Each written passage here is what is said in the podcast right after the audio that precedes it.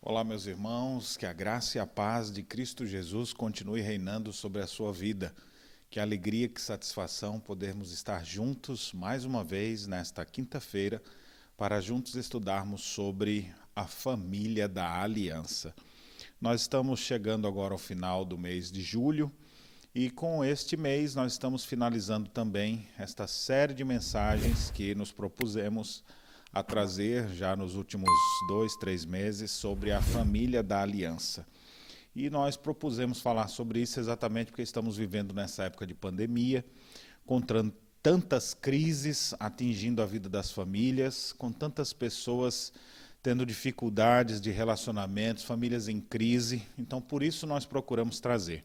Trouxemos instruções sobre como deve ser um marido, como deve ser uma esposa, qual é o ideal de Deus, a bandeira que nós levantamos bem alto, dizendo: digno entre todos seja o matrimônio, bem como o leito sem mácula, porque Deus julgará os impuros e adúlteros, conforme consta lá no texto de Hebreus.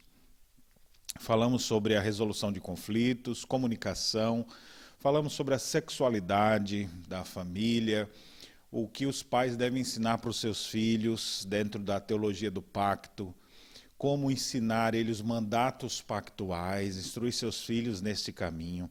Enfim, nós procuramos nos últimos meses trazer instruções para a família, intensificando as instruções. Se você quiser rever esses estudos, eles estão gravados. Você tem uma playlist neste canal intitulada Família da Aliança, então você pode voltar lá e ler alguma mensagem, assistir alguma mensagem que você gostou mais, algum tema que vai lhe chamar mais atenção. Os últimos que nós tivemos foram é, estudos de sabedoria, sabedoria no livro de Cânticos dos Cânticos e sabedoria no livro de Provérbios. São duas literaturas sapienciais, princípios bíblicos para a família pactual. Para a gente finalizar aqui hoje, eu deixei por último esse estudo exatamente pela sua significância eu quero falar sobre algo que somente dentro de uma família pactual a gente vai entender o seu real significado. Eu quero falar hoje sobre batismo infantil e trazer instruções nesse sentido para que você que tem criado seus filhos dentro do ambiente pactual, você possa compreender o que que a palavra de Deus ensina sobre o batismo se existe realmente evidências para um batismo infantil ou se as evidências bíblicas são para outra coisa. Então nós vamos aprender sobre isso hoje. E as perguntas que advêm disso tudo. Quero trazer também aqui algumas é, discussões baseado na, no, na pesquisa que eu, que eu fiz sobre esse assunto para que a gente possa ter um aprofundamento bíblico acerca do pedobatismo ou batismo infantil. Você que está aí, você é contra ou a favor? Você que tem crianças, você já batizou seus filhos ou não? Se os fez, se você já fez isso, por que você fez? Qual é a sua responsabilidade em meio ao batismo de seus filhos? Se você não fez, por que você não fez? E se o batismo é um símbolo cristão, que deve ser administrado sobre o povo da aliança. Devemos praticá-lo em relação aos nossos filhos. É sobre isso que nós vamos estudar hoje. Mas antes de entrar nesse assunto, eu quero orar nesse instante pelas famílias. Nós estamos vivendo uma época de pandemia, muitas famílias estão sendo atingidas, mas a família não deixa de ter os seus desafios de sempre. O desafio do marido de sustentar o seu lar, o desafio da esposa que trabalha fora ou que trabalha em casa, dos estudos, todo mundo dentro de casa nesse período, ainda não voltaram às aulas, muita coisa virtual. Quem sabe você já está que nem eu, às vezes eu brinco dizendo assim, eu já não aguento mais ficar sentado conversando por meio de uma tela. Dá saudade da gente estar tá junto com todo mundo, em outros ambientes, não é verdade?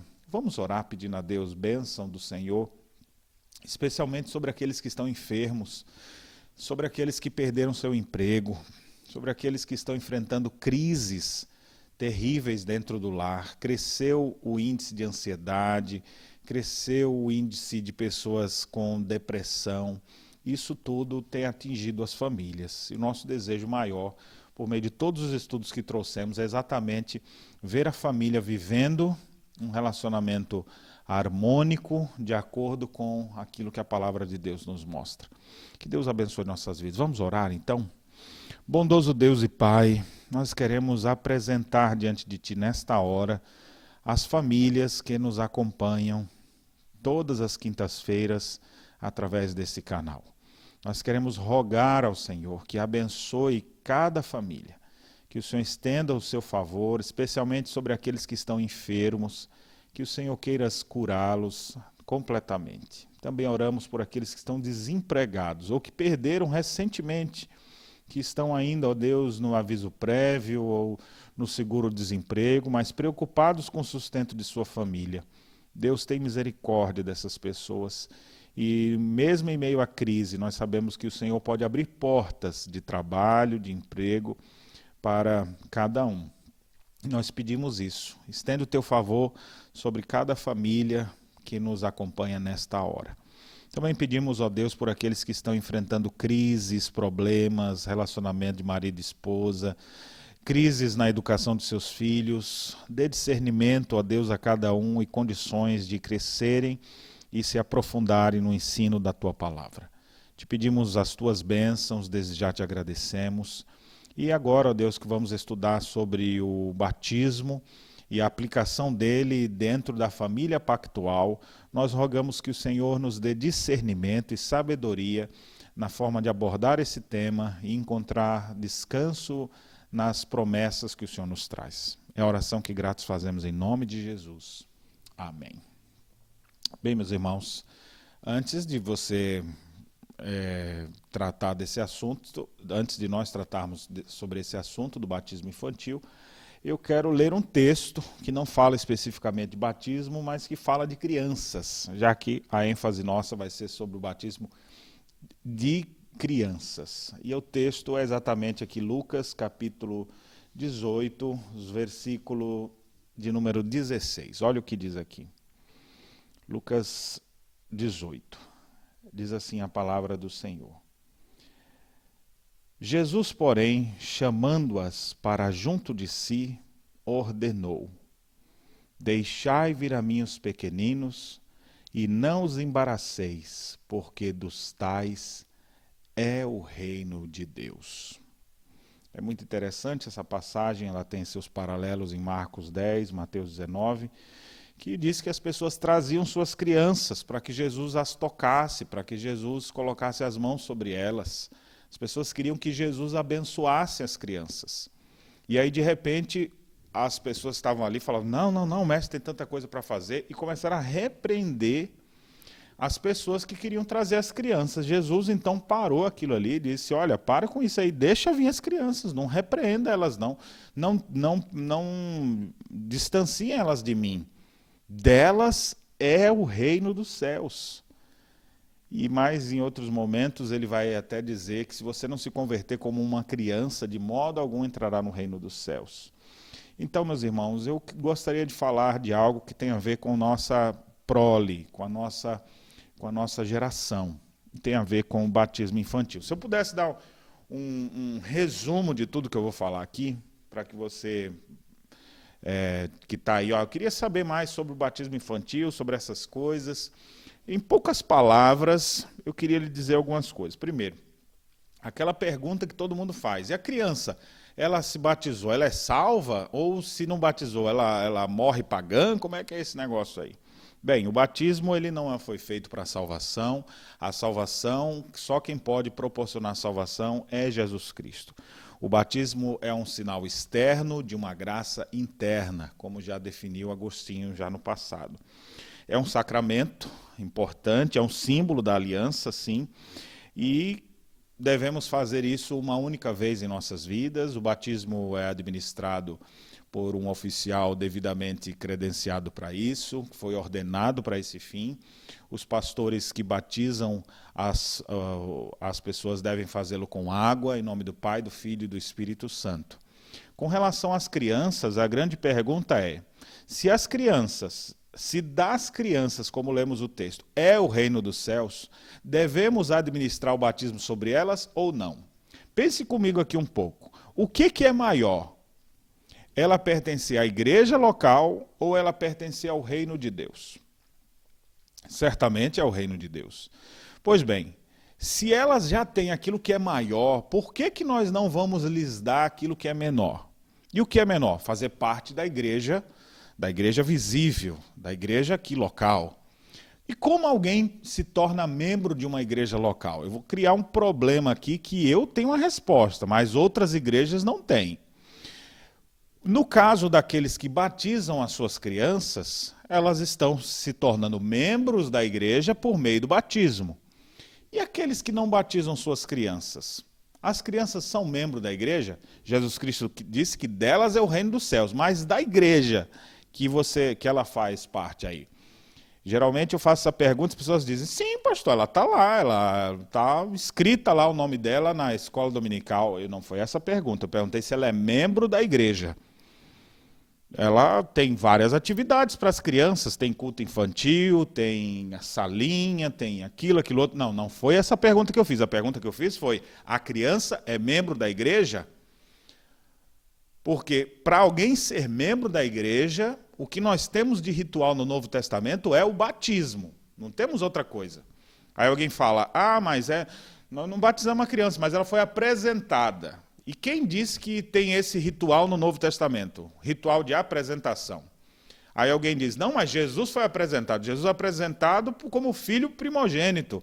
E havia uma consagração específica lá: um par de rolas e dois pombinhos. Tinha um sacrifício próprio, que era para quando vinha o filho é, os pais trazem. Isso é lei do Antigo Testamento e essa lei foi toda cumprida em Cristo. Essa lei cerimonial ela foi é, plenamente realizada e nós não precisamos mais. Então, aqueles que apresentam seus filhos, tomando por base o que foi feito com Jesus, aquilo ali é ritual veterotestamentário. Tem que apresentar e tem que circuncidar a criança. Se vai seguir pela aliança anterior, é assim que você deve fazer.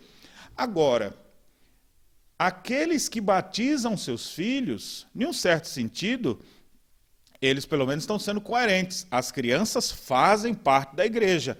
Existem os membros da igreja adultos e os membros da igreja que são infantes, porque todos foram batizados. Agora, as igrejas que não batizam seus filhos, eles estão membros de quê? Eles frequentam a igreja como se fossem visitantes, como se fossem visitantes, mas não são membros daquela igreja? Isso aqui é um assunto muito sério, porque Jesus disse: dos tais, ou seja, das crianças, das tais, é o reino dos céus.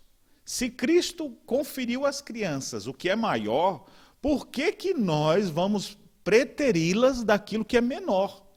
O maior é o reino dos céus, o menor é a igreja local.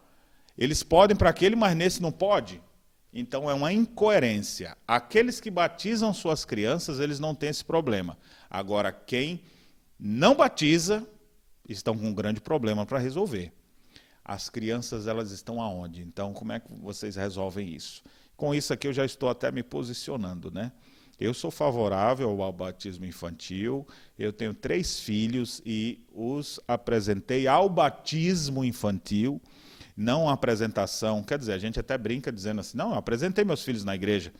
Teve um dia, a primeira vez que eu trouxe eles na igreja, falei, pessoal, ó, Daniel Filho, igreja, estou apresentando aqui. Rebeca, aqui, ó, minha filha. Raquel, essa aqui é minha filha. Ou seja, apresentando como a gente apresenta qualquer pessoa. Agora, o ritual de apresentação, conforme foi feito com Jesus e conforme era feito em toda a lei mosaica, aquela lei cerimonial, ela foi cumprida em Cristo Jesus e não há mais necessidade de nós fazermos isso. Então, não fiz esse tipo de apresentação, nem trouxe um par de rolas e dois pombinhos como sacrifício pelo filho primogênito. Essas coisas se cumpriram em Jesus. Agora, eu trouxe meus filhos para serem admitidos por meio desse sacramento que é o batismo. Então, se eu pudesse falar em poucas palavras, seria isso aqui o que eu teria a dizer ao batismo. Agora, vamos olhar, fundamentar e pesquisar nas escrituras sobre essas verdades. Eu tenho vários textos aqui para tratar, não vou lê-los todos, mas pelo menos vou citar. Vai ficar gravado, qualquer coisa, você dá um pause aí depois. E você, qual foi o texto que ele disse? Aí você vai lá, olha direitinho e confere É isso que a gente precisa, conferir Bíblia com Bíblia. E a, a minha ideia com que a Escritura diz, e nós devemos ser submissos ao que diz a palavra de Deus. Não vamos seguir os nossos pensamentos, mas vamos seguir o pensamento do Senhor. A Igreja Presbiteriana do Brasil é uma igreja confessional. E o que quer dizer uma igreja confessional? Ela tem seus símbolos de fé, onde a gente olha para as Escrituras e formula o que a gente acredita. No que diz respeito ao batismo, a nossa confissão de fé de Westminster, é, no seu capítulo 28, ela estabelece o seguinte para definir batismo: batismo é o sacramento do Novo Testamento, instituído por Jesus Cristo, não só para a admissão solene do batizando na igreja visível, mas também para servir-lhe de sinal e selo do pacto da graça, de seu enxerto em Cristo de sua regeneração ou remissão de pecados e de sua total entrega a Deus através de Jesus Cristo para andar em novidade de vida. Então, é um sinal, serve de sinal e selo do pacto da graça. É um sinal de que eu pertenço a Cristo, como de fato a palavra de Deus nos mostra. Aqueles que são contrários ao ensino é, do batismo conforme nós defendemos também, por exemplo, o batismo infantil, ou até maneiras diferentes de batizar, eles são conhecidos, até mesmo pelo próprio termo, batismo, de batista. Né? Não estou falando a denominação especificamente aqui. A real posição batista, afirmada por um dos grandes teólogos que eu tenho grande admiração, que é o Donald Carson, ele diz assim: é que o mandamento de batizar é simples e unicamente o mandamento de imergir com o fim de simbolizar a morte, sepultamento e a ressurreição do crente em Cristo. A posição defendida pelos batistas, eles dão essa ideia, né, que batismo é, é unicamente o mandamento para imergir, simbolizando morte, sepultamento e ressurreição de Jesus. Isso conforme é, declara Donald Carson. Né?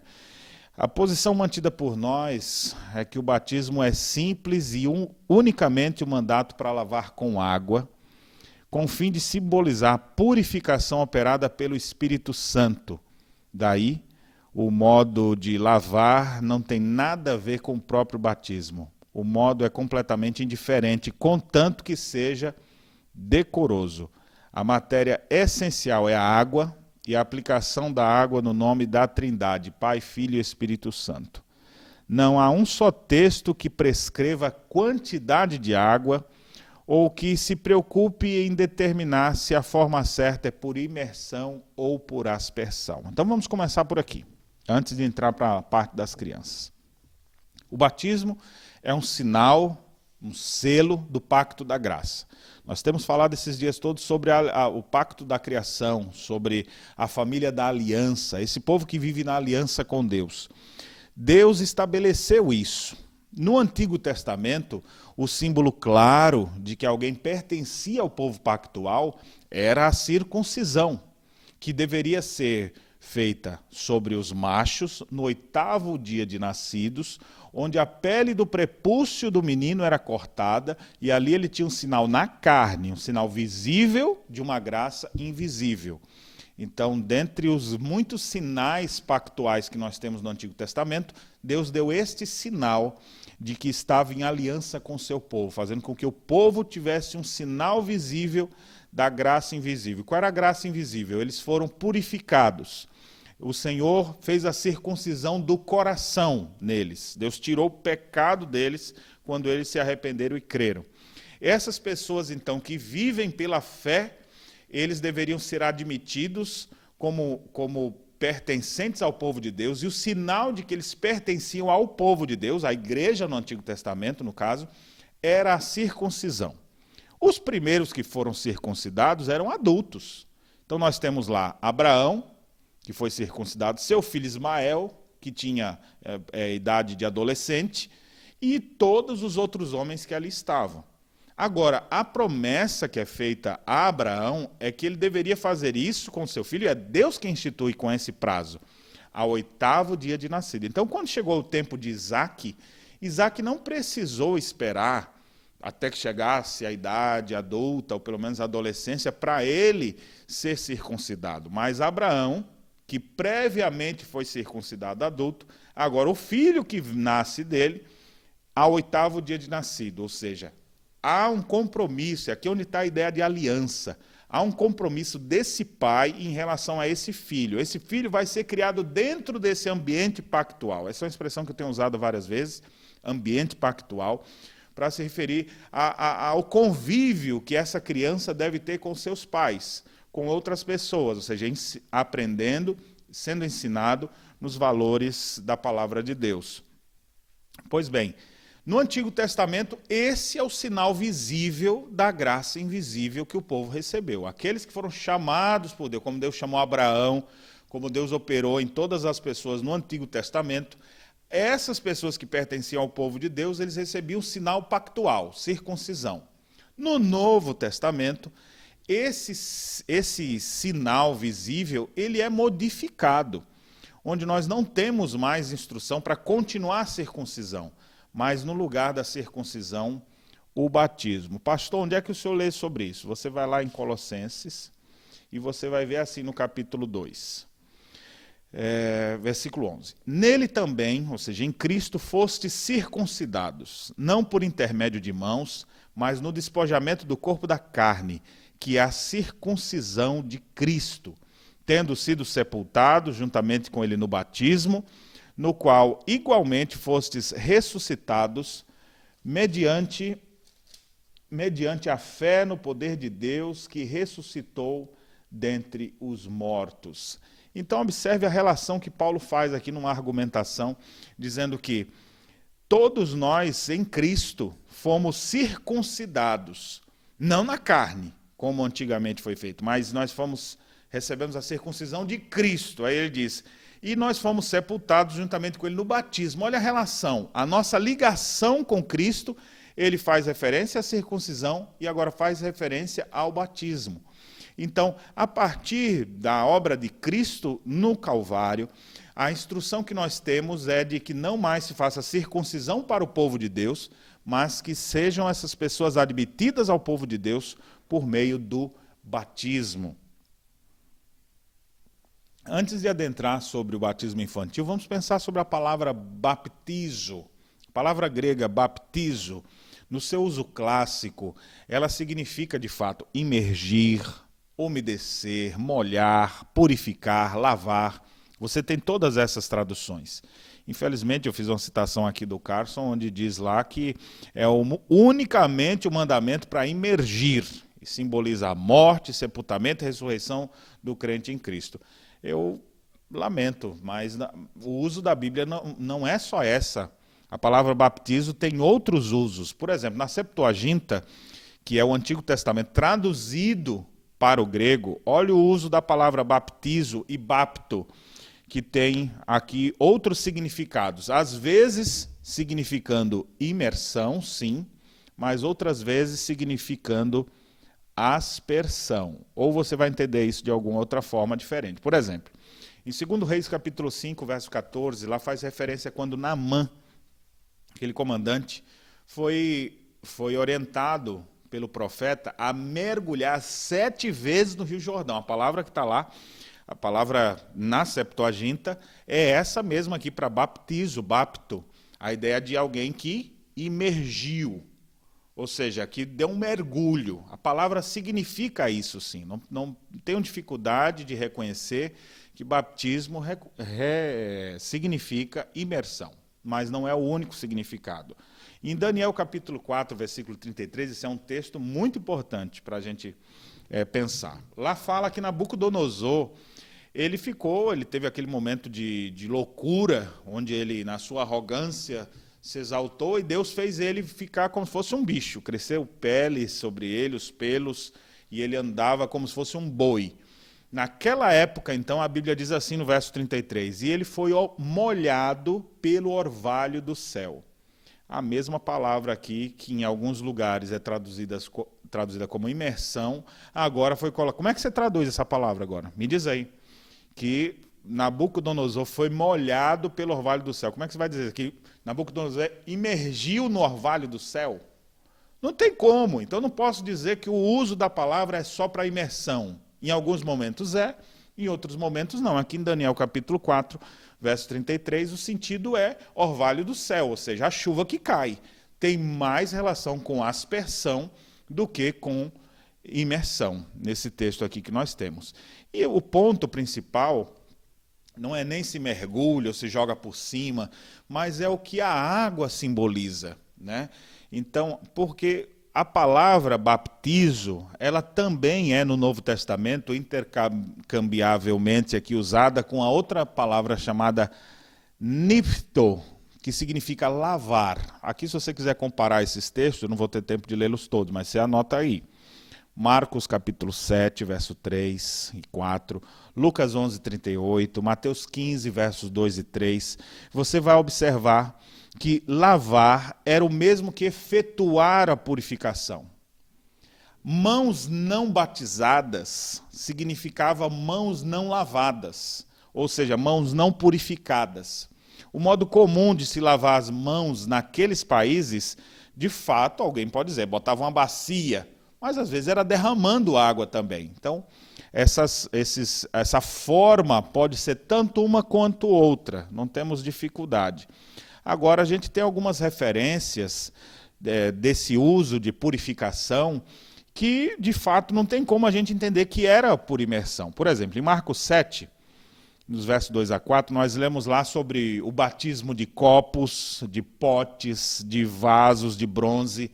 Você fala, ah, pastor, era uma vasilha grande e emergia dentro, mas também fala de camas, divãs, sobre qual é, sobre os quais várias pessoas se reclinavam na mesa.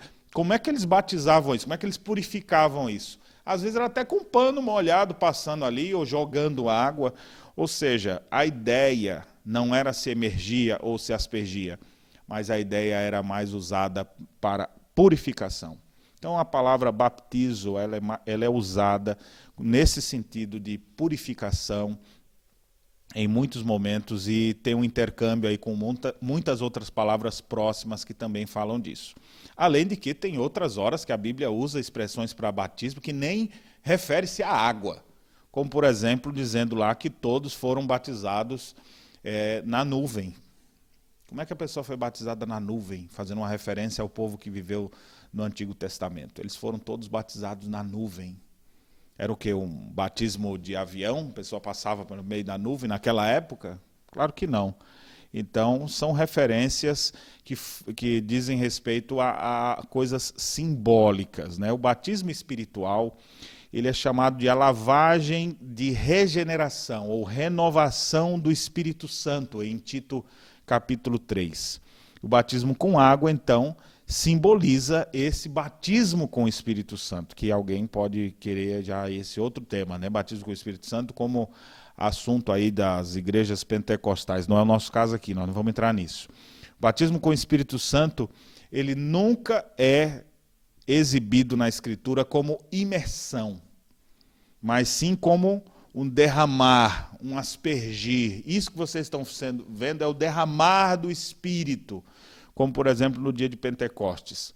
Então, a maneira universalmente que prevalece de efetuar o rito de purificação entre os judeus é muito mais de aspersão do que por imersão. Apesar disso, nós reconhecemos que as duas formas são válidas, embora preferimos, como presbiterianos, utilizar por aspersão, por uma questão de praticidade. Né? Ou usando uma piadinha aí do reverendo Augusto Nicodemos, que uma vez perguntaram para ele, para batizar como é que tem que ser? Olha, tem que ser por imersão, tem que mergulhar a pessoa toda. E falar, e se mergulhar até aqui vale? E a pessoa, não, e se mergulhar até aqui vale? Não, e se mergulhar até aqui assim, já valeu? Não, tem que mergulhar até aqui. Então ele fala, então a gente já chega e joga água só aqui, então, né? Porque aí se, é, se tem que ser só daqui para baixo, então já por aspersão. Deixando as brincadeiras de lado, mas a, a ideia é que o batismo não é a quantidade de água que vai fazer diferença, mas o que ele simboliza, a purificação, o lavar regenerador do Espírito sobre as nossas vidas. Se fosse a quantidade de água, todo mundo ia querer batizar no meio do Oceano Atlântico, no meio do Oceano Pacífico, em algum lugar com muita água, e a gente percebe que não é essa a ênfase do texto. Nós temos pessoas que, inclusive, foram batizadas dentro da própria casa, como o apóstolo Paulo.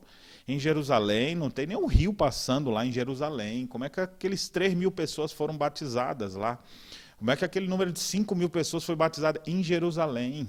Então você fala, ah, mas é porque tinha um rio mais embaixo, eles desceram e foram no rio. Bem, o texto bíblico não faz referência a isso. O texto diz que foram batizados ali em Jerusalém. Aí você vai dizer, ah, tinha uma cisterna grande na casa de alguém. Aí você fala para 3 mil pessoas. Imagina, quando passa 3 mil pessoas a, a dificuldade de se juntar a água como se via naquela época. Você acha que alguém ia desperdiçar para esse fim? As, a água geralmente era transportada em cântaros e os rituais de purificação eram exatamente derramar dessa água. Então, a, o batismo tem a ver mais com isso. Então, ainda que admitamos que a palavra significa também imersão, ela é usada outras vezes para se referir a derramar, a purificar, a aspergir, e é por isso que admitimos as duas formas batismais como corretas, mas preferimos nos utilizar da, da por aspersão. Agora, olha que contraste. Às vezes recebemos pessoas na igreja presbiteriana oriundas de outras denominações. Então, se o cara foi batizado na igreja batista, ele vem aqui para a igreja presbiteriana, a gente não batiza ele de novo, não. A gente fala, você foi batizado corretamente? Foi batizado em nome do Pai, do Filho e do Espírito Santo, numa igreja cristã, porque são nossos irmãos em Cristo, você vai vir para cá, vai só professar sua fé, nós não vamos lhe batizar de novo. Veio da Assembleia de Deus. Ah, você foi batizado lá? Foi batizado. Batizado na igreja tal, pastor tal. Ok, então a gente considera o teu batismo válido. Vem para cá. Nós não vamos batizar você de novo, vamos considerar, porque a Bíblia diz, há um só batismo. Então vamos considerar isso aqui. Agora, sai da igreja presbiteriana e vai para alguma dessas outras igrejas para ver se eles recebem você com teu batismo presbiteriano aqui só por aspersão. A gente considera o imersão como correto.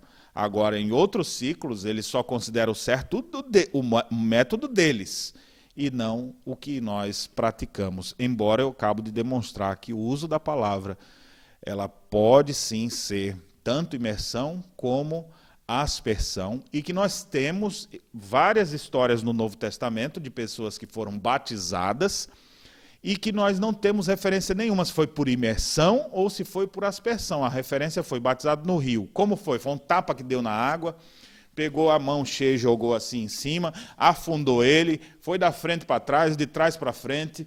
Como é que foi isso? A gente não tem ideia. E às vezes o rio que estava ali era um rio que dava na canela também. Você não sabe em que, mar, em que profundidade eles estavam da água. O importante é que a água simboliza a purificação, o lavar regenerador do seu Santo Espírito. Então, nós temos aqui várias referências no Novo Testamento sobre esses batismos que foram administrados. Né? Então, já falamos aqui sobre é, o significado da palavra, da forma batismal. Fiz referência rápida aqui também sobre em nome de quem é feito esse batismo, ou seja, em nome do Deus triuno, Pai, Filho e Espírito Santo.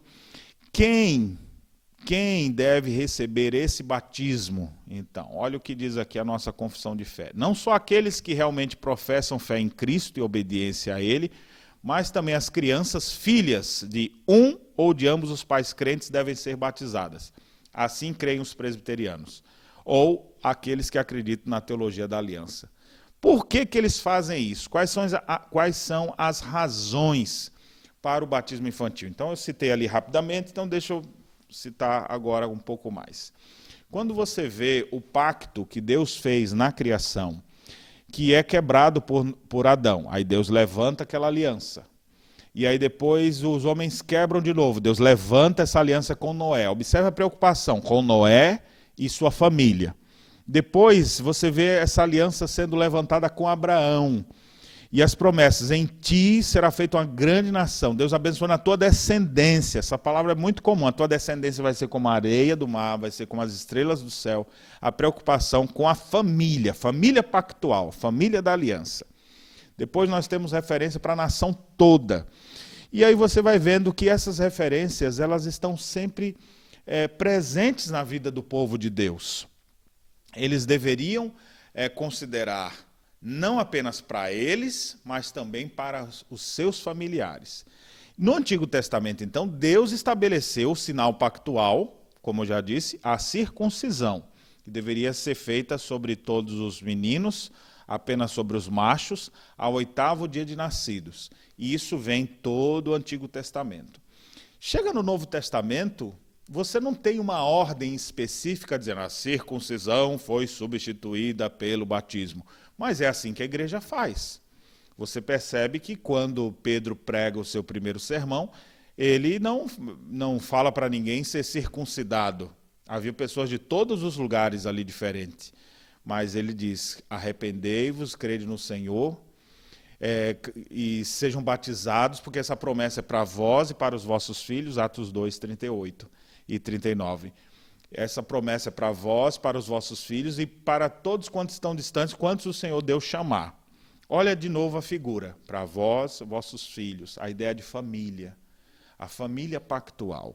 E é interessante a própria palavra ali, para vós e vossos filhos. Alguns querem argumentar dizendo, não, mas a palavra filho ali é uma palavra para filho de maior idade. Só quando ele tiver maior. Não, esse, argumento não se sustenta, primeiro, porque a palavra lá é a palavra grega teknon, que se refere à criança ainda descendência, e não a referência como a palavra ruios, que é a palavra para filho. Jesus é o filho de Deus, a palavra geralmente usada é ruios. Não, você tem ali a palavra tecnon, como uma referência muitas vezes se referindo à criança de peito. Ou seja, para vós e para os, os que vierem de vocês.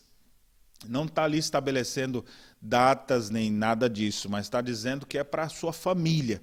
A família pactual deve, assim, viver dentro desse e, e praticar essas mesmas coisas. O que eu acho interessante, eu estava anotando aqui, é, sobre, sobre algumas famílias que se converteram. Né? No Novo Testamento fala de pelo menos dez conversões de famílias de, na verdade, uma pessoa ou alguma pessoa se converte e várias pessoas foram batizadas. Por exemplo, em Atos 2,41 faz referência de 3 mil pessoas que foram batizadas. Né?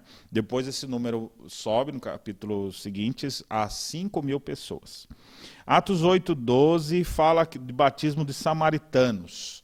Ainda em Atos capítulo 8, 27 a 38, nós temos lá a história do eunuco que foi batizado. Estava lendo Isaías e Filipe passou e evangeliza ele. Ele diz: Aqui tem água que me impede de eu ser batizado, e ele ali foi batizado.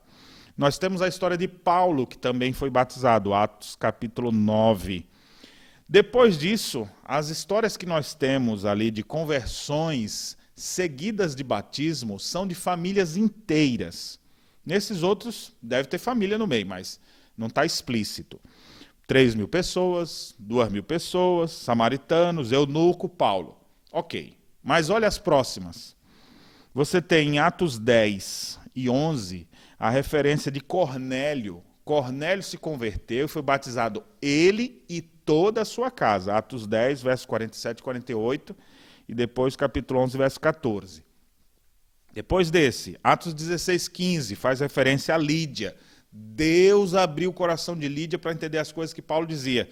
E depois ela levou todo mundo para a casa dela e foi batizada. Ela e toda a sua casa. Outra referência, Atos 16, versos 32 e 33, o carcereiro. O carcereiro estava pensando em se matar ali naquela hora.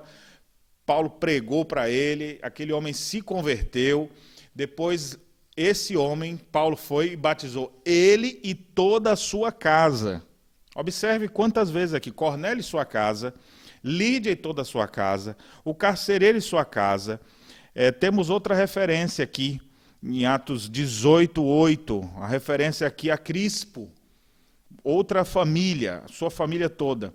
Os discípulos de João Batista foram batizados, né, capítulo 19, versos de 1 a 5. E depois Ainda no Novo Testamento, 1 Coríntios 1,16 faz referência a Estéfanas e a sua família, que Paulo faz referência ao batismo. Ou seja, famílias inteiras. Aí você vai dizer, não tem pastor, mas não tinha criança lá. Não tenho como afirmar isso. Eu tenho a história de uma, um cabeça da família que se converte e todo o seu lar é batizado. Ou seja, aquele que segue, e aqui vem um princípio da aliança importante. Se eu vou servir ao Senhor, então a minha família, eu quero que minha família siga por esses mesmos caminhos. Eu, eu estou andando com Cristo, eu quero que as pessoas que caminham comigo andem nessa mesma direção. O que é bom para mim é bom para eles. Eu quero isso na vida dos meus amados, dos meus queridos. Então, meus irmãos, aqui a gente já viu que famílias inteiras foram batizadas.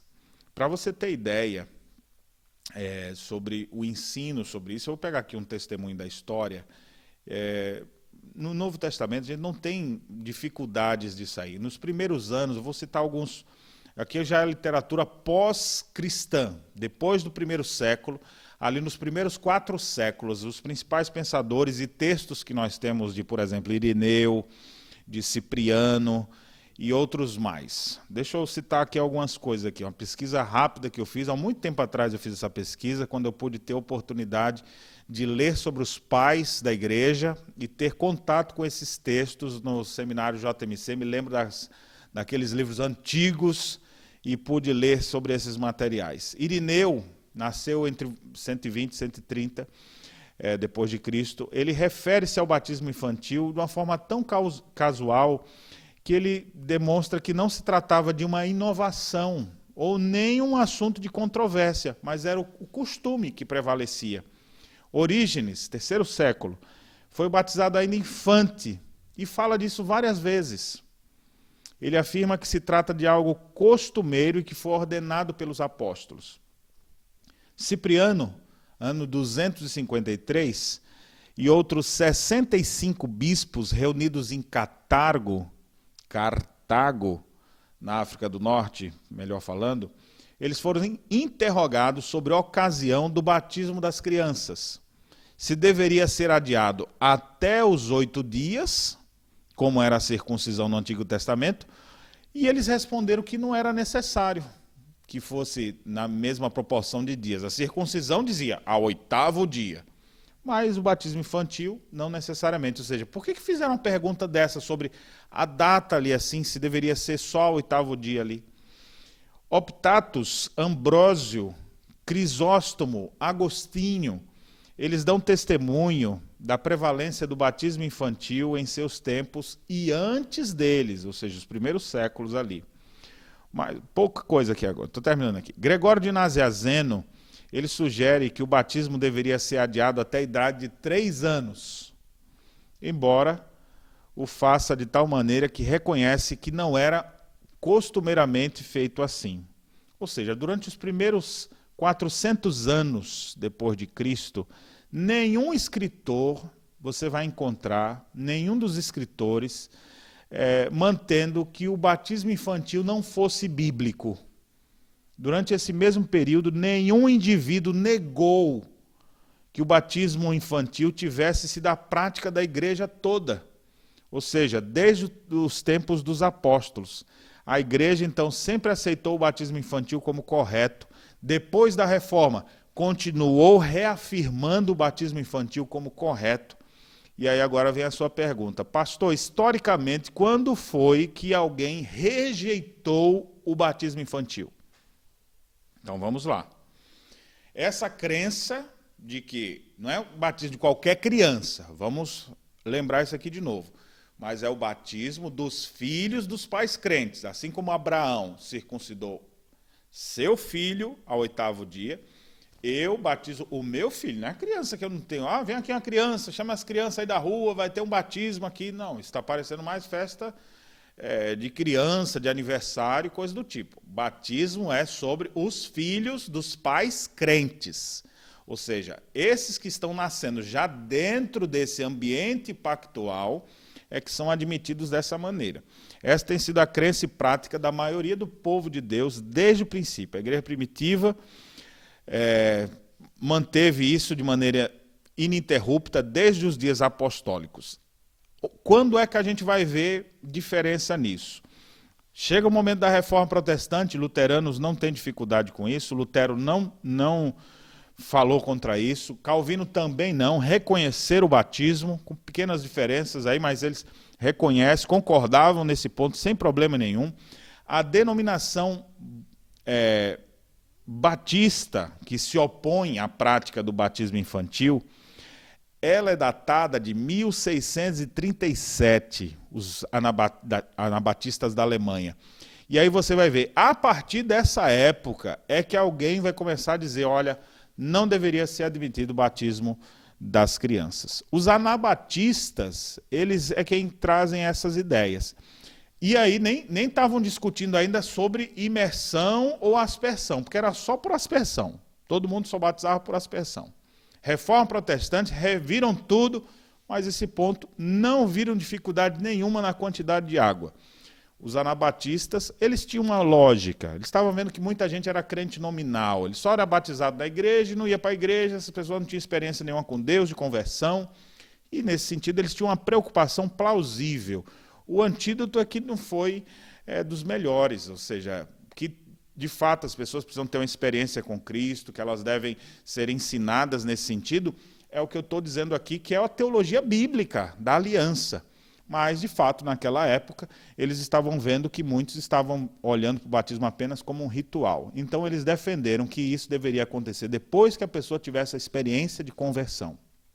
Aqui, eu estou falando dos anabatistas na Alemanha, não estou nem falando ainda dos batistas da Holanda, que esses vão surgir depois, que aí vão dizer que o batismo tem que ser por imersão. Aqui a única coisa que eles estão dizendo é que não era para batizar as crianças, mas que deveriam sim esperar que elas tivessem é, já a sua experiência de conversão. Então, a história testemunha sobre isso. Agora, nós estamos no ano de 2020. E aí o que acontece? As pessoas vão olhar assim, a maioria das denominações, elas são é, elas são contrárias ao batismo infantil, eles já nasceram dentro desse mundo achando que é errado, e quando aparece assim, ah, os presbiterianos, eles batizam criança, luterano batiza criança, aqueles outros aliancistas batizam criança. Aí o cara começa, os reformados da Holanda batizam criança. Como é que pode uma coisa dessa? Mas na verdade você vai ver que a história depõe a nosso favor mais do que o que a gente está vivendo no momento. Se tivéssemos no ano de 1600 ou de ano de 1500, não teria essa dificuldade. Se alguém dissesse assim, não pode batizar a criança, tem que esperar chegar adulto. Essa pessoa fala, como assim? Ele seria minoria. Mas hoje, a grande maioria pensa diferente, ou seja, a gente não deve pensar ou de um lado ou do outro porque tem maioria, ou porque tem minoria. A gente deve pensar conforme o ensino bíblico. Então, o testemunho da história é só um testemunho, mas o que, que a Bíblia nos fala? A Bíblia está sendo contrária a isso? Não. Agora, com isso aqui, eu não estou querendo dizer que nós vamos administrar o batismo com aquelas crenças erradas. Não vamos batizar a criança, um, dito comum do povo, né? Vamos batizar a criança para que ela não morra pagã. Não, o batismo não salva ninguém. O batismo é um sinal visível de uma graça invisível. O batismo não salva é um sinal e selo do pacto, de que nossa vida está em Cristo. É um sinal. Assim como eu uso essa aliança de casamento aqui, ó, que simboliza que eu sou casado com a dona Cíntia, é, eu posso estar sem essa aliança, mas continuo casado. Porque o importante não é essa aliança aqui, mas a aliança que eu tenho dentro do meu coração em relação a ela. Nós vivemos numa relação pactual. Agora, eu tenho um símbolo desse pacto que existe no meu coração. Da mesma forma, a pessoa pertence a Cristo, vive dentro desse ambiente pactual. Qual é o símbolo que ela, que ela tem disso? Batismo. Se vivesse no Antigo Testamento, seria a circuncisão.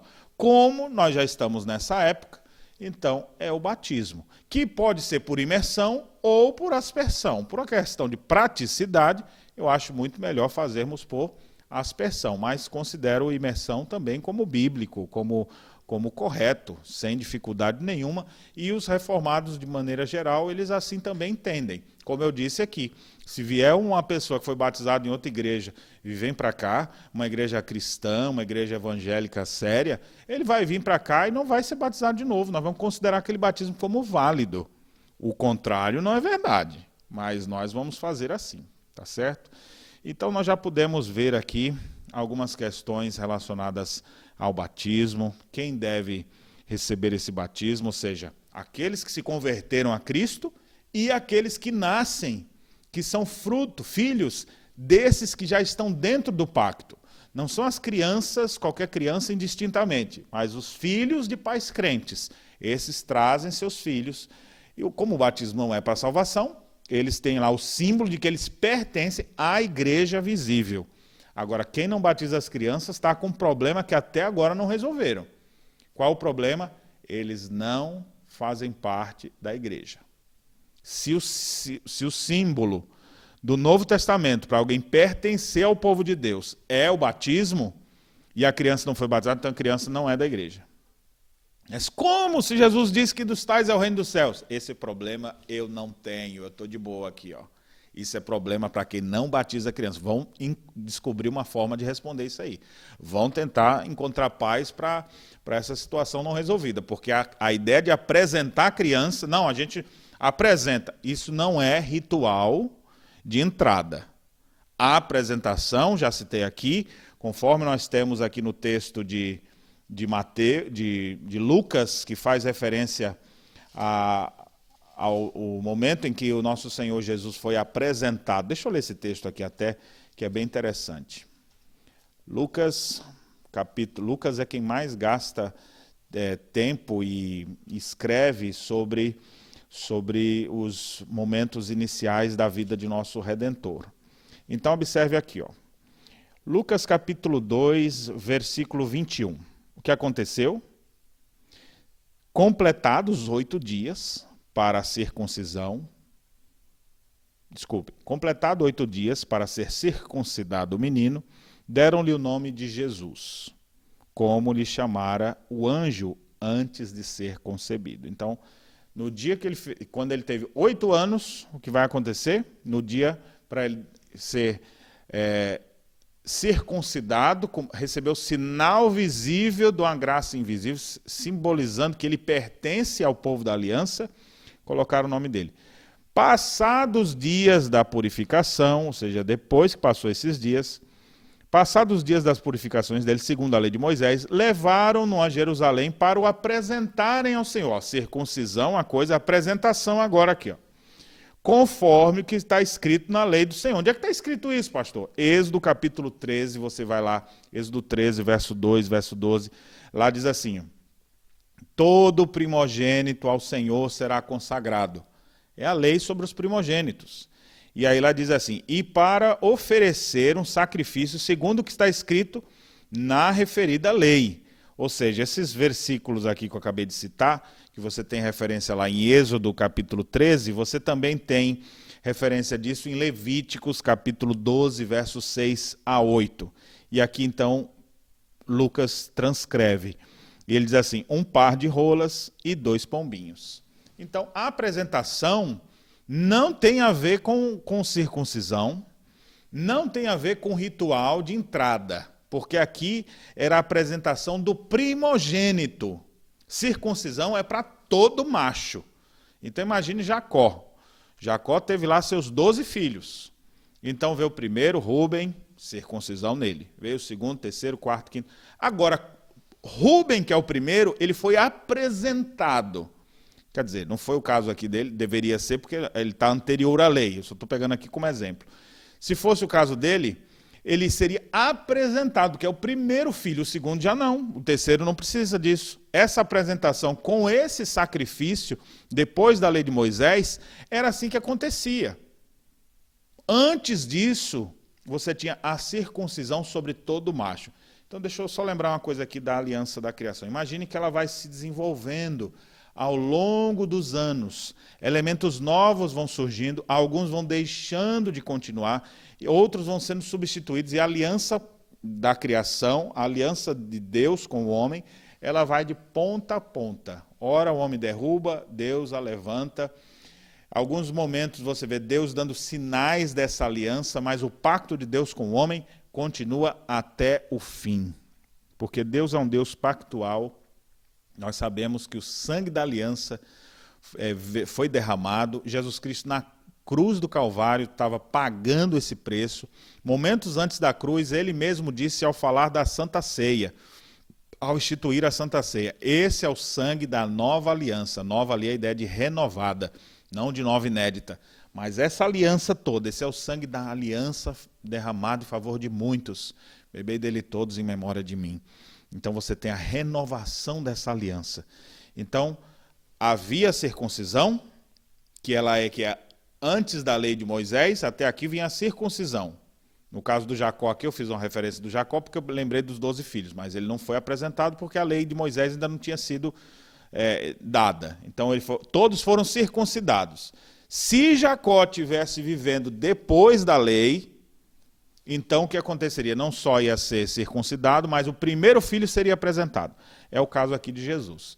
Jesus foi circuncidado ao oitavo dia, mas ele é o primeiro filho primeiro filho de José. José e Maria tiveram vários outros filhos que a Bíblia faz referência, pelo menos sete filhos, sendo quatro homens que a, que a Bíblia faz referência.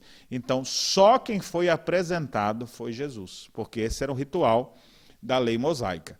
Com a obra consumada de Cristo na cruz, todas essas esses sacrifícios, todas essas leis cerimoniais, todas essas leis religiosas foram cumpridas nele, cessaram porque ele se entregou uma vez por todas. Não precisa mais levar um par de rolas, não precisa mais levar um pombinho, porque tudo isso foi cumprido em Cristo Jesus. Então, quem está apresentando crianças hoje em dia querendo substituir de batismo, isso aí não tem base nenhuma. Nenhuma. Isso é uma mistura de Antigo Testamento com Novo para tentar resolver um problema que nós já resolvemos aqui. Que é o quê? A gente batiza os nossos filhos. Não para salvação, que o batismo não é para salvação, mas como selo e símbolo pactual. Eles pertencem à mesma aliança que nossos pais também fizeram, ou seja, nossos pais da fé, conforme a palavra de Deus nos apresenta.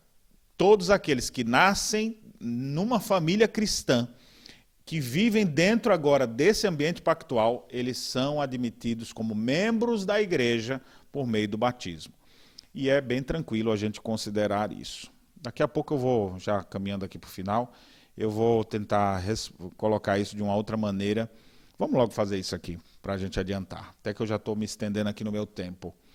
Há, algumas objeções. Tem gente que faz objeções, pega um texto da Bíblia e fala, ó, baseado nesse texto aqui está errado. Então vamos fazer aqui, vamos ver quais são as principais objeções ao batismo infantil e o que, que a gente pode responder em relação a isso. Marcos 16, a primeira objeção. Marcos 16, 15 16. Lá diz assim: Quem crê e for batizado será salvo. Aí argumentam.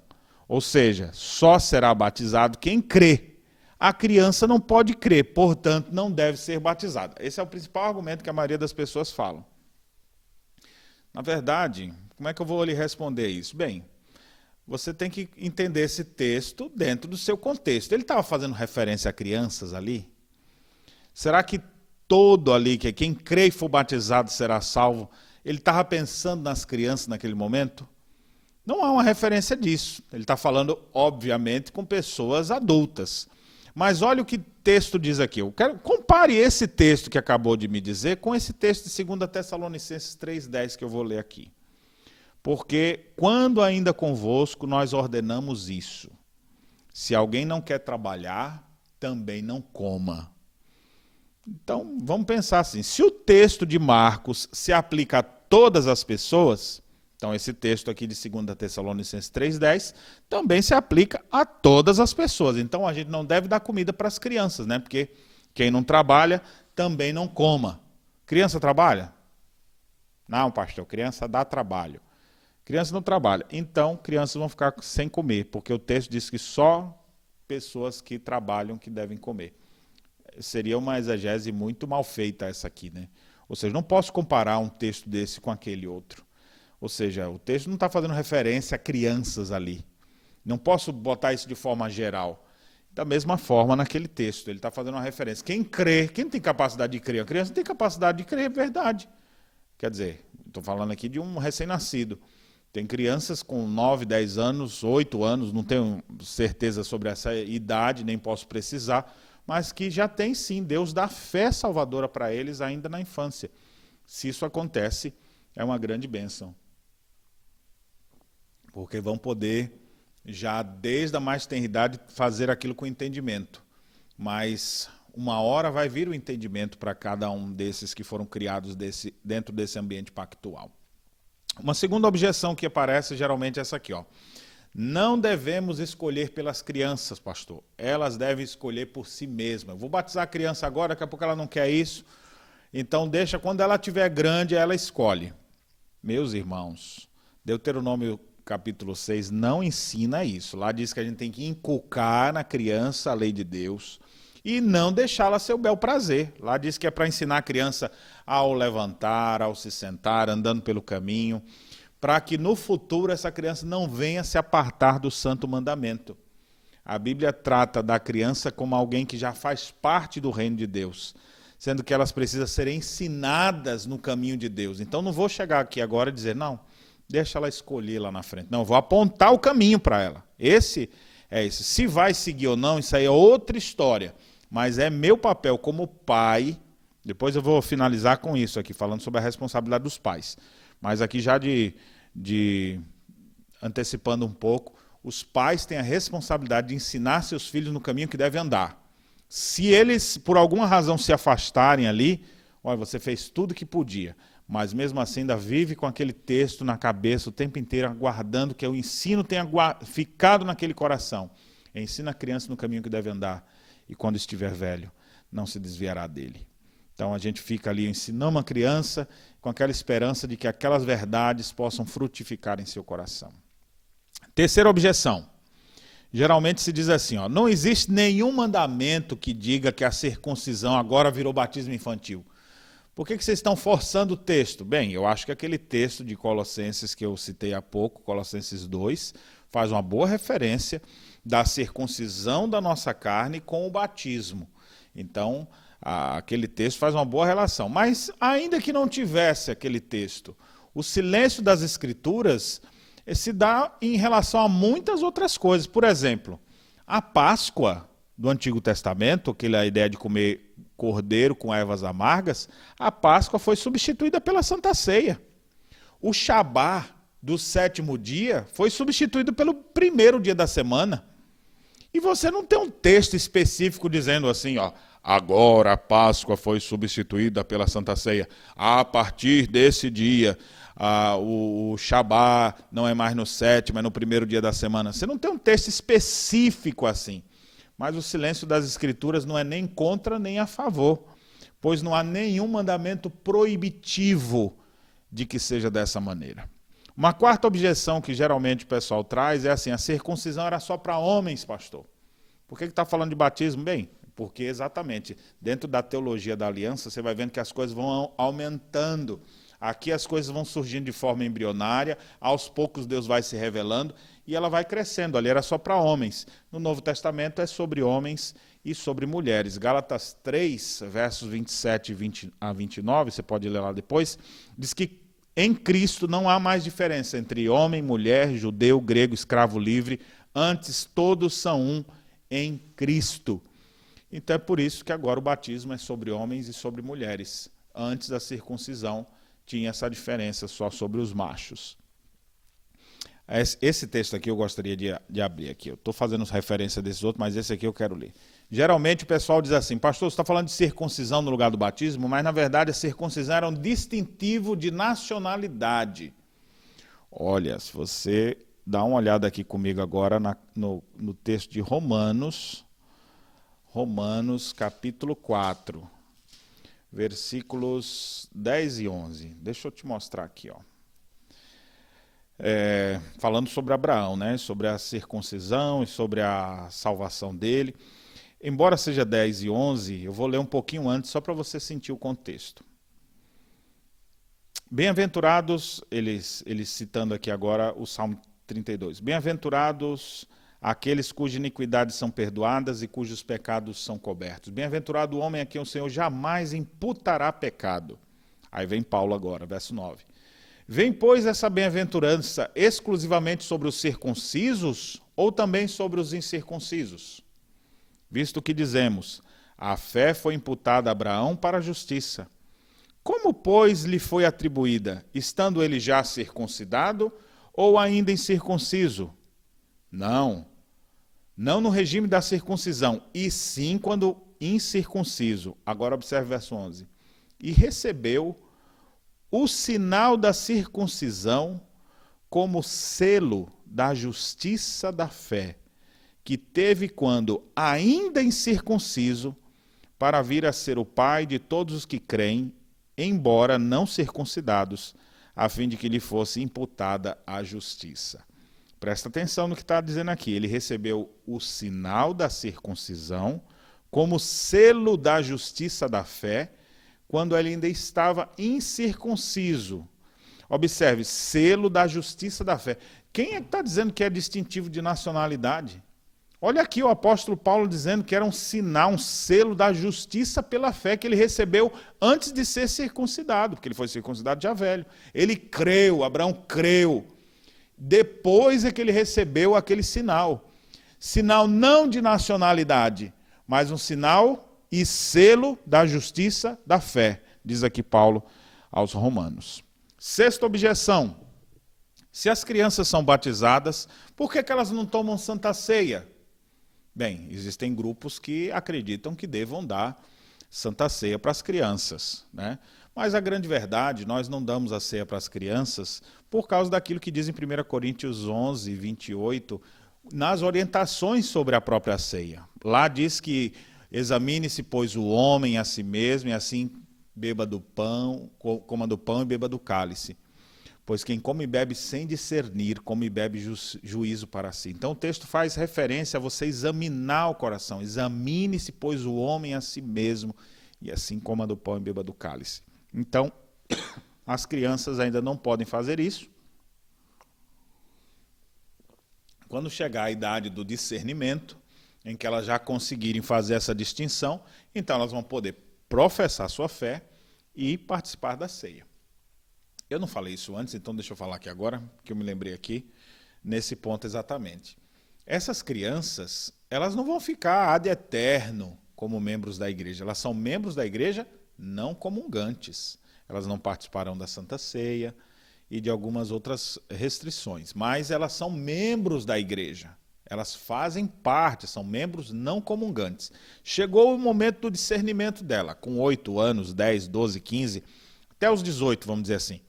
O que, que essa, essa pessoa vai fazer? Ela vai professar sua fé e dizer: já não é mais porque meus pais me trouxeram para cá, mas eu creio que Jesus Cristo é o Senhor, Ele é o meu Salvador. A criança vai professar essa fé. A partir desse momento, ela então vai se tornar comungante, vai participar da Santa Ceia do Senhor.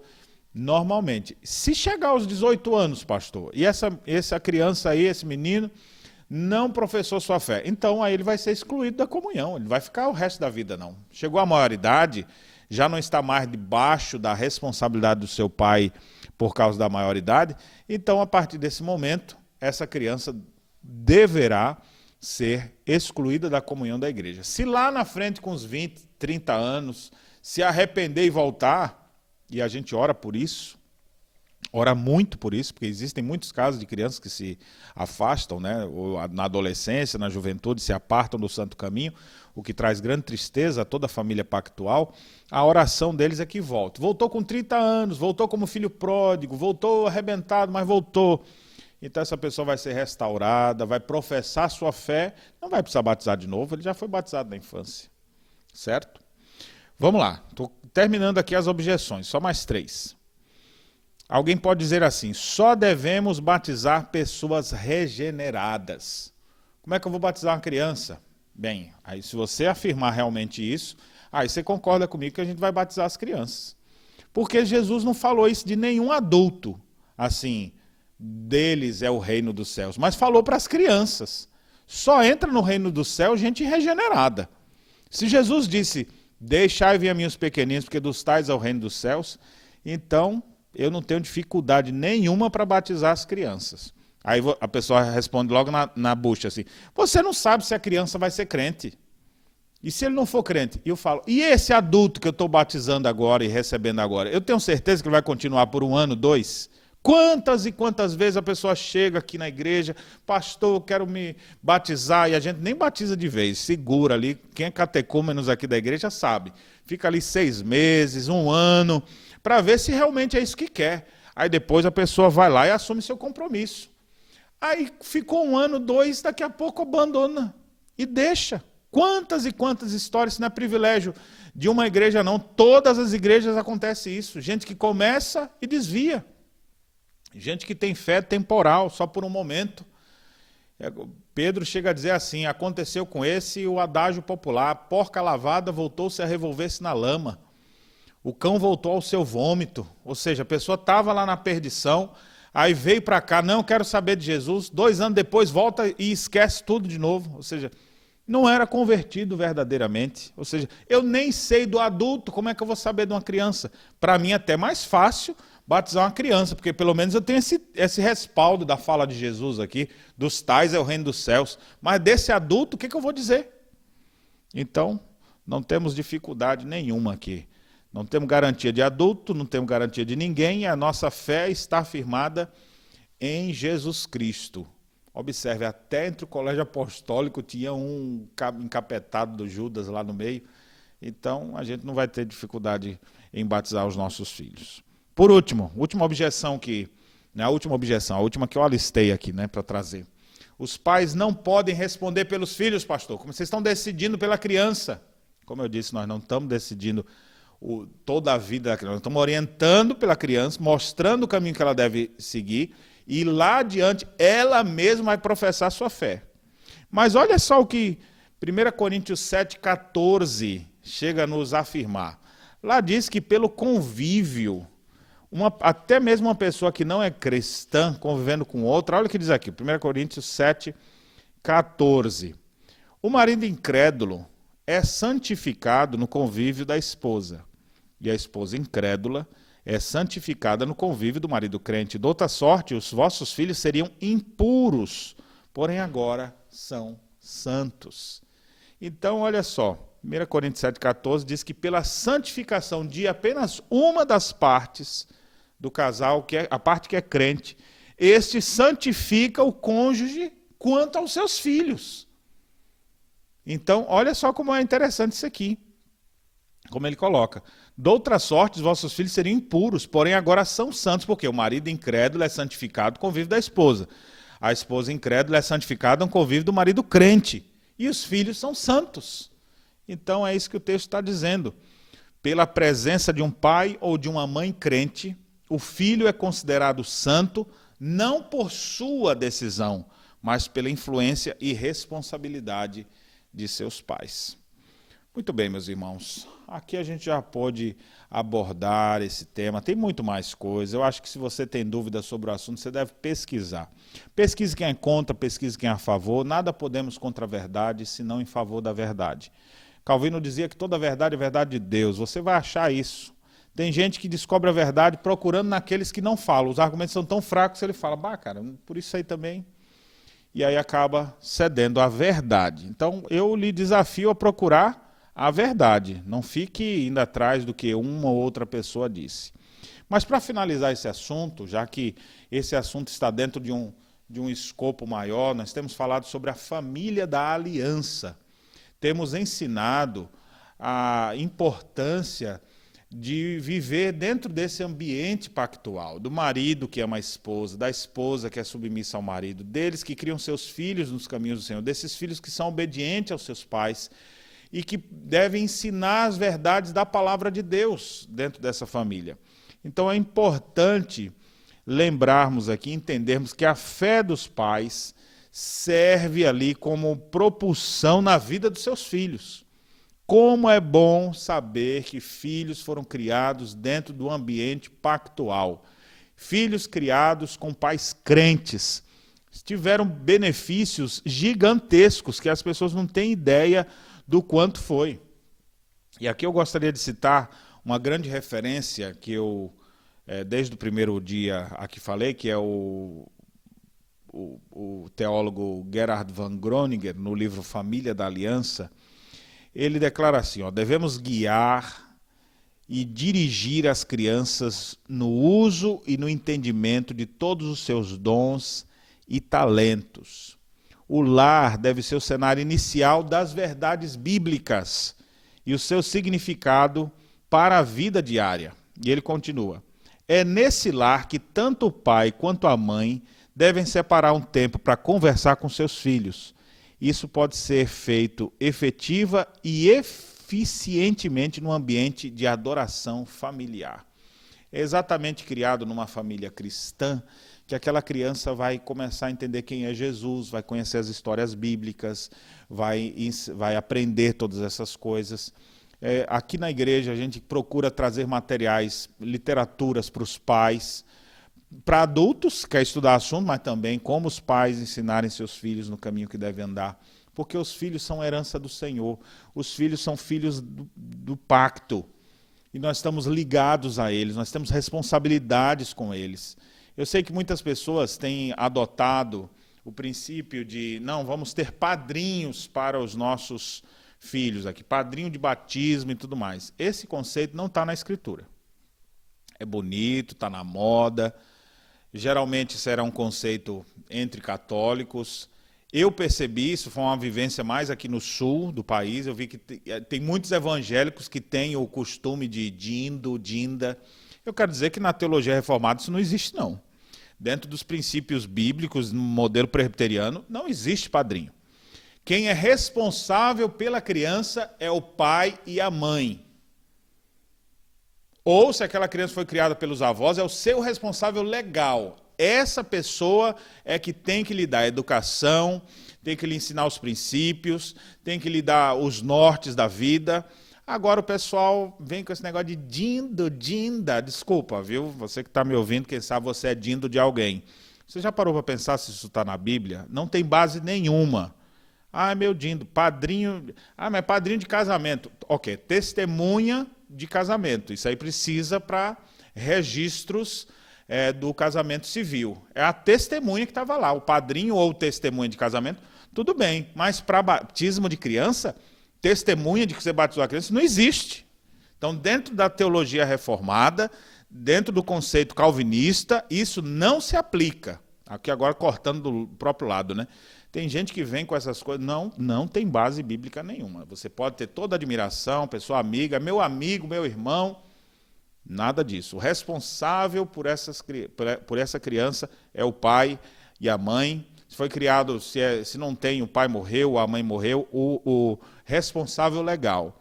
Essa pessoa vai um dia vir aqui na igreja, eu acho lindo isso aqui. Aquele glorioso dia que o pai diz assim: pai, pastor, Vamos batizar o nosso filho. Que dia que a gente pode fazer isso? Não é uma coisa que precisa tomar uma decisão assim, tipo, vamos ver se aprova aí para batizar meu filho. Isso é um direito e um dever do membro da igreja. Agora, quem não é membro da igreja, nós não vamos batizar nenhum filho de gente que não seja membro da igreja.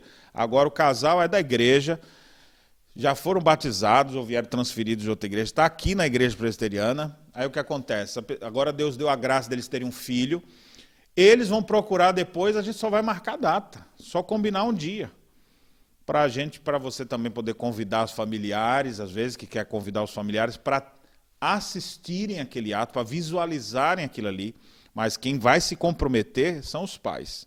Geralmente, quando eu vou celebrar esse importante sacramento, eu chamo o pai e a mãe, se for o caso ali.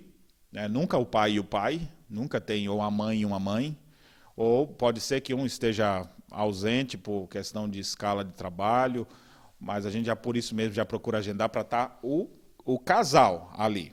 Mas se for o responsável legal que vai estar tá ali pela criança, ele então vai, vai primeiramente se comprometer.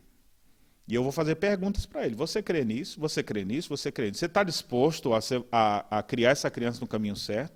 Eu vou dirigir para eles as perguntas para que ele professe sua fé e ele possa dizer: Eu creio em Jesus, eu creio na Bíblia, eu me comprometo a ensinar meu filho no caminho que deve andar, eu me comprometo a ensinar ele a Bíblia, a trazer ele comigo para a igreja, eu me comprometo com isso. Como é bom quando a gente vê uma pessoa assumindo compromisso, fazendo uma profissão de fé. Aí esse pai fala isso, a gente fica cheio de alegria e derramamos água na cabeça da criança como símbolo pactual, como sinal e símbolo do pacto da graça. E aquela oramos por ela. Depois, se a família estiver lá, faz questão de chamar. Chama agora a família, porque o, o compromisso é dos pais, não é da família ali. O compromisso de criar o menino principal não é de padrinho, não é de vó, de tio, é do pai e da mãe, ou o responsável legal. Chamo todo mundo, vamos orar por essa família toda aqui. Tranquilamente, isso aí é, é tranquilo. Agora, desviar a obrigação de criar, essa é uma responsabilidade dos pais. Os pais devem ser os profetas de seu lar. Eu costumo dizer, pai, você é o pastor da sua casa. Na igreja tem um pastor, mas na casa, dentro da sua casa, é você. Você que tem que ensinar a Bíblia, você que tem que chamar as pessoas da sua casa para fazer o culto doméstico. As crianças que pertencem a um lar pactual, que cresceram dentro desse ambiente pactual, elas têm uma série de vantagens em relação a outras crianças. Eles não precisam se estragar no mundo. Eles tiveram a infância protegida, uma adolescência resguardada. Não foi como muitas crianças que tristemente você conhece a história, crianças que foram abusadas às vezes, crianças que não tiveram a oportunidade de ouvir do evangelho, adolescentes que não tiveram esse esse essa vivência com a família pactual, dizendo: tu não vai para essas festas, tu não vai para isso, tu vai para a igreja, tu vai aprender isso aqui. Crianças que são crescidas na igreja, que crescem aprendendo na escola dominical, elas são mais desinibidas, elas têm mais conhecimento, porque elas aprendem sequencialmente, sequencialmente elas aprendem a dividir as coisas, a conviver com outros. As crianças é, é, criadas dentro do ambiente pactual, elas estão muito mais na frente do que qualquer outro lugar. Portanto, é um grande privilégio ter filhos e, quando tiver os filhos, traga-os para serem é, batizados na mais tenra idade. Mesmo na época de coronavírus, não vai ter muita gente, traz o menino. Espera passar o vírus, não, que vai que esse negócio demora muito, a gente não sabe quanto tempo vai durar. Organiza, vai ser um grupo reduzido, conforme as bandeiras aí, aqui no nosso estado, bandeira vermelha, até 30 pessoas. A gente faz uma escala 30 pessoas, seus familiares, mais alguns irmãos. A gente faz o batismo ali com alegria e satisfação. Você vai ter aquela tranquilidade. Deus, eu fiz o que a palavra de Deus me manda fazer. Eu administrei sobre o meu filho o sinal pactual. Não eu pessoalmente, mas o ministro devidamente ordenado para esse fim. Eu tenho o maior prazer em ver os pais trazendo para a igreja seus filhos. Não só para matricular na escola dominical, mas para batizá-los.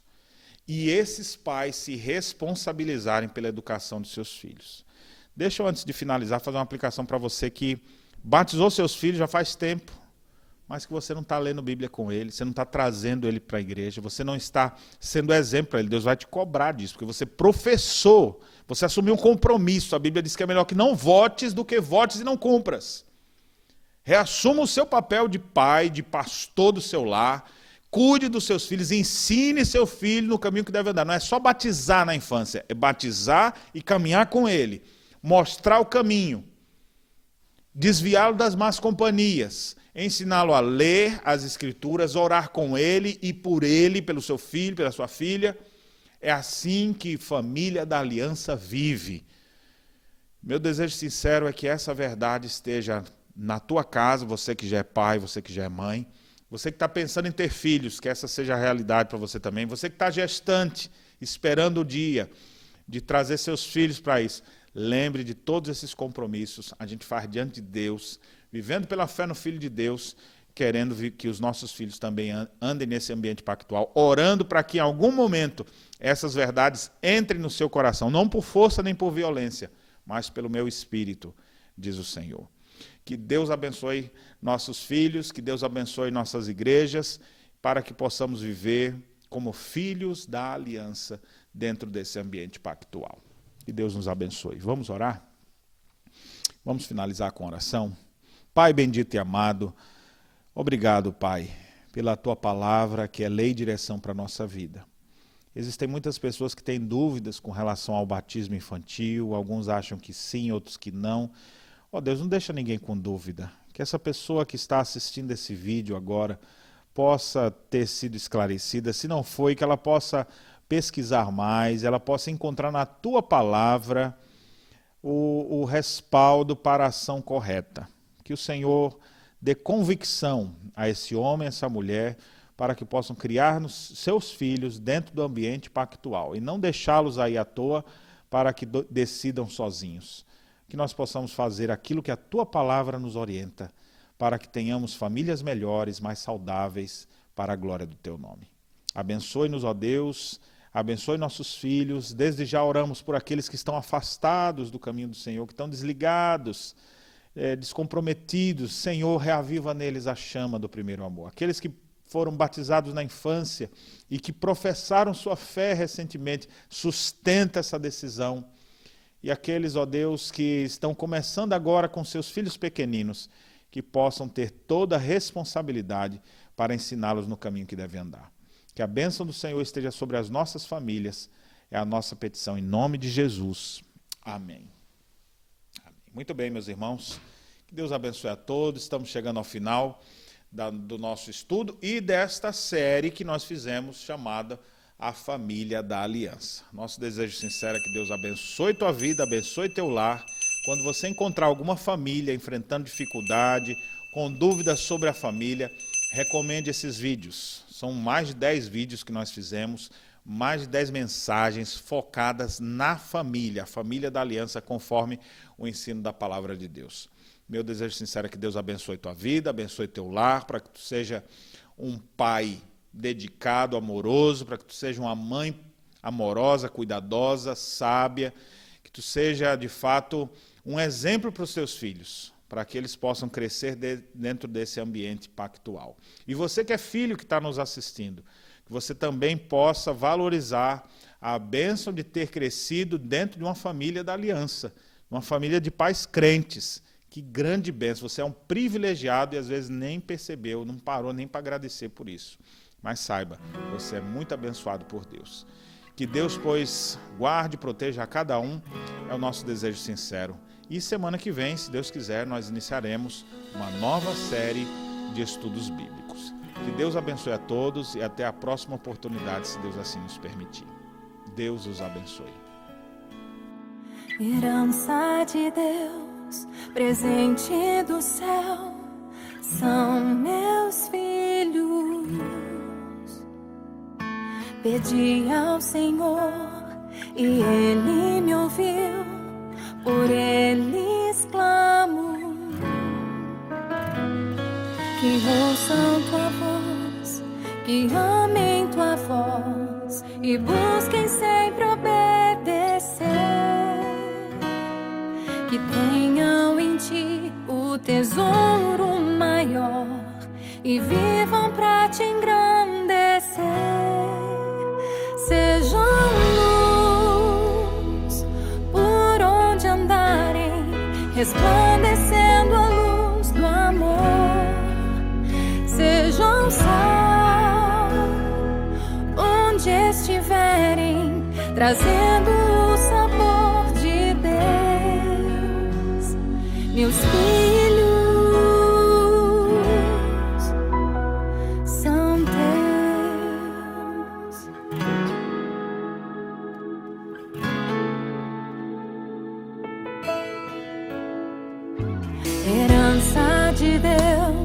presente do céu são meus